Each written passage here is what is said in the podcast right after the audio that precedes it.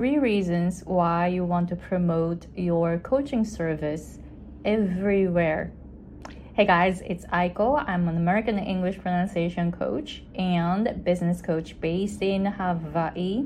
Before I go into today's topic, I have a PDF guide for you to learn how to reach six figures as a coach with small following a micro niche and how to get offers. So go to the description box and sign up for it. On, only if you are a coach and if you are looking for a way to reach six figures and you don't have a big following and that is totally fine, you can learn how to do it and you can get some ideas to reach six figures.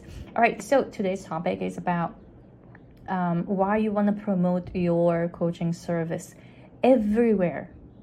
Everywhere. Like every time. Every time you show up you talk about your service. You talk about your coaching service and you promote it. You promote it right? And i truly truly believe in promoting promoting every time i show up.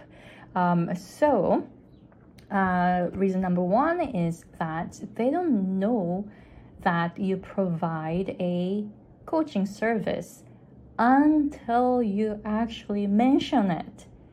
And you know, I'm providing coaching, uh, business coaching, and then one client told me that, yeah, like it's hard for people to sign up for my coaching um, coaching program. And then I asked her, how often do you talk about your coaching program? And then she's like, I don't talk about my coaching program.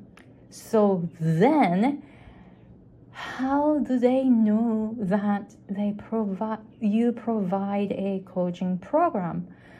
And she was like, oh, yeah. And then she started talking about your uh, her coaching program, and then she got some clients immediately. That was amazing. Like she got like two clients right away.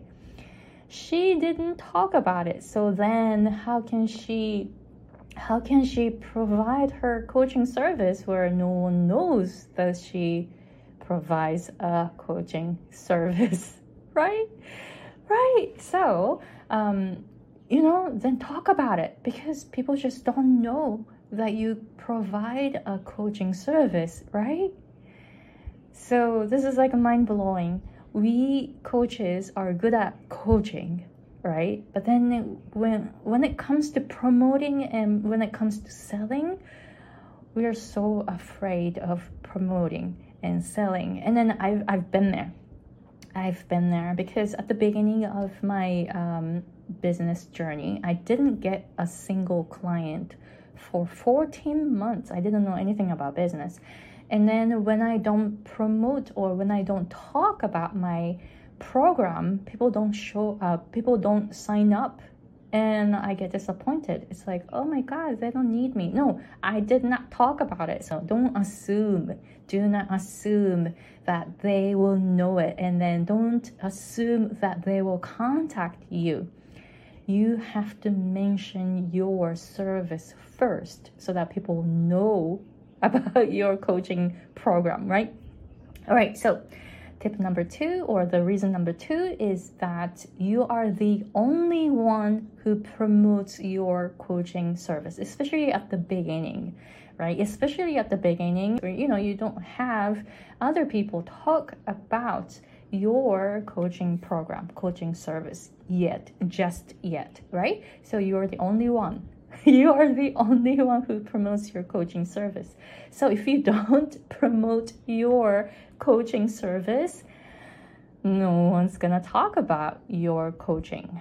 You're responsible for building your business. Otherwise, no one's gonna build your business for you, right? You are the one who builds your business, especially at the beginning. Later, you can have a team, you can have help, but at the beginning, you are responsible for building your business. So be responsible for that. You are the only one who promotes your coaching service, especially at the beginning. All right, so going to number three, or the reason number three is that you are the person who truly believes in your coaching service, right? If you do not truly believe in your coaching service, then who's going to believe in your service, right? You are the person who knows about you the most and who knows about your coaching, how powerful it is. You know that better than anyone else out there. So you truly, truly, truly believe in your coaching service, right? So then this is why you need to promote it because you believe in it. You know your coaching is very, very powerful. You know that you can help so many people. You believe that you can make a huge impact in someone else's lives. At the beginning, especially at the beginning, it's really hard because you don't have clients. I mean, I, I didn't have a client, I didn't have a single client for 14 months, right?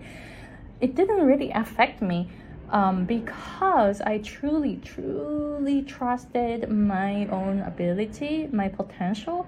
And then I also knew that I can help so many people. I just don't have any clients, or I was not making any money from my coaching business, but it doesn't matter. I was a coach. I told myself that I am a coach who will give a big impact in the world. I just trusted that, right? I believed in myself. I believed in my coaching. I believed in my coaching services, right? So I kept promoting because at the beginning, it's really, really hard, right? So you need to show up and show up and talk about your coaching services and it kind of it's kind of scary because you talk about your coaching services right you don't have clients yet then how can you call yourself a coach? You know, you you have some inner struggles and stuff like that, but believe that your identity of being a coach and giving great impacts in the world, this type of belief